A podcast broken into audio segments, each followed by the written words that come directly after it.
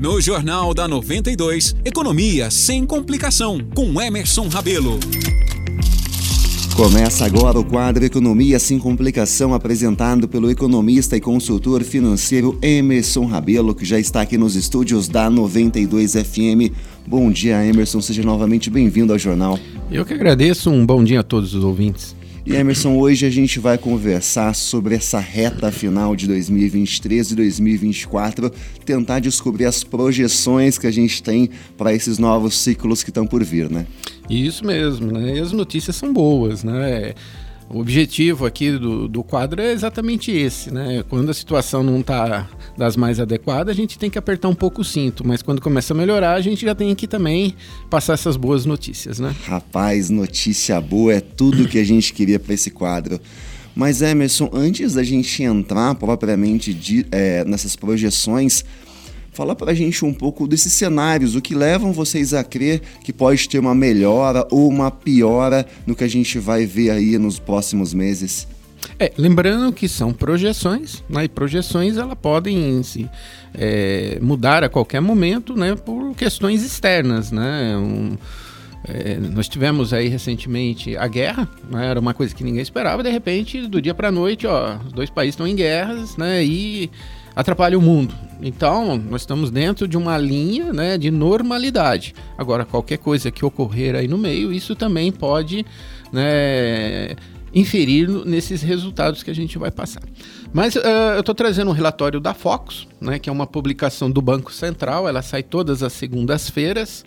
É, e ela fala sobre resumo de expectativas né, e indicadores econômicos. Só para ter uma ideia da importância né, dessa, dessa publicação, né, a Focus ela faz uma pesquisa diária né, com 140 instituições financeiras né, para identificar né, o que eles estão enxergando para atualmente e as projeções futuras. Então não é uma coisa assim de duas, três pessoas falando, ah, eu acho. Não, não tem um achismo, né? Tem todo um trabalho de especialistas, economistas de projeções de cenários, né? Nós falamos que dentro da economia as projeções são de cenários e os cenários, né? Eles têm se demonstrados bastante positivos, né? Então alguns dados aqui, né?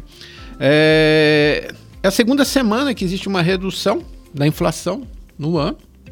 Né?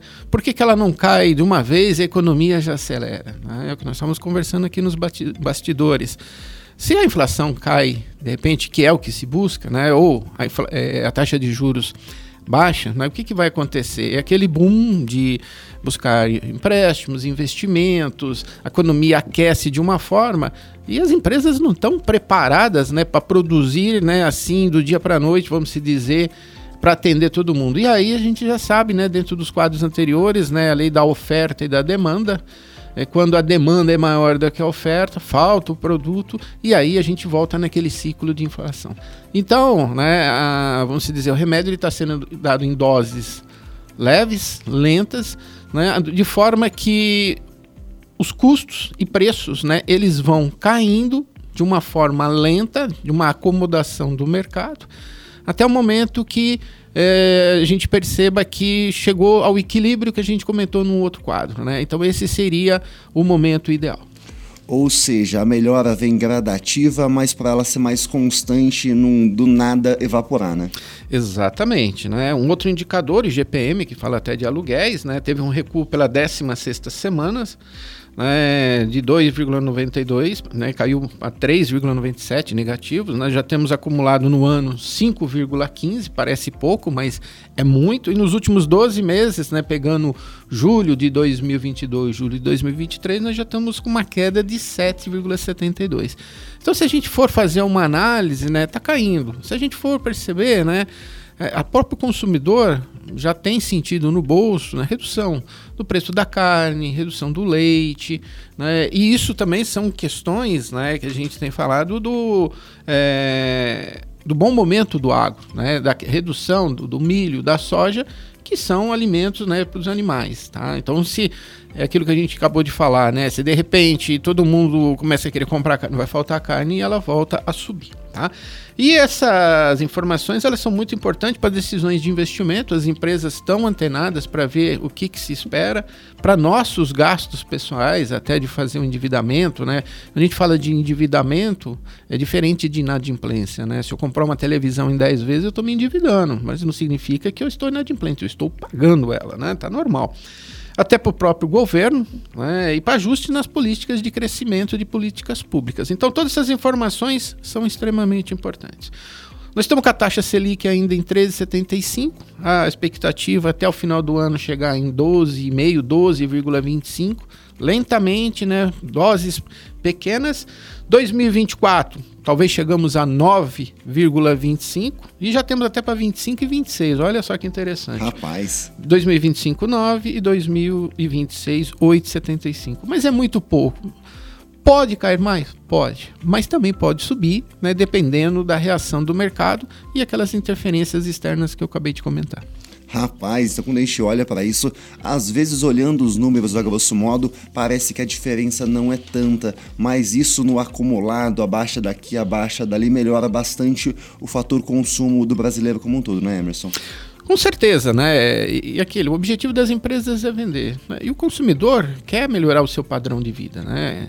E a gente percebe também é, um outro indicador, queda de desemprego. Né? Nós tivemos aí é, 8%, melhor resultado do, uh, desde 2014. Então a gente começa a perceber que a economia começa a acelerar. Mas ela não sai a 100 por hora, né? Ela é que nem um carro, começa lentamente, vai indo, vai indo, né? e não pode extrapolar, que senão o motor explode. Né? Então a gente vai ter que manter né, uma velocidade de cruzeiro, que essa seria, vamos dizer assim, de uma forma lúdica, né, uma economia na normalidade. Oferta e demanda né, trabalhando juntos, um preço justo, né, as pessoas empregadas consumindo de forma consciente e a retomada aí da, da economia e céu de brigadeiro.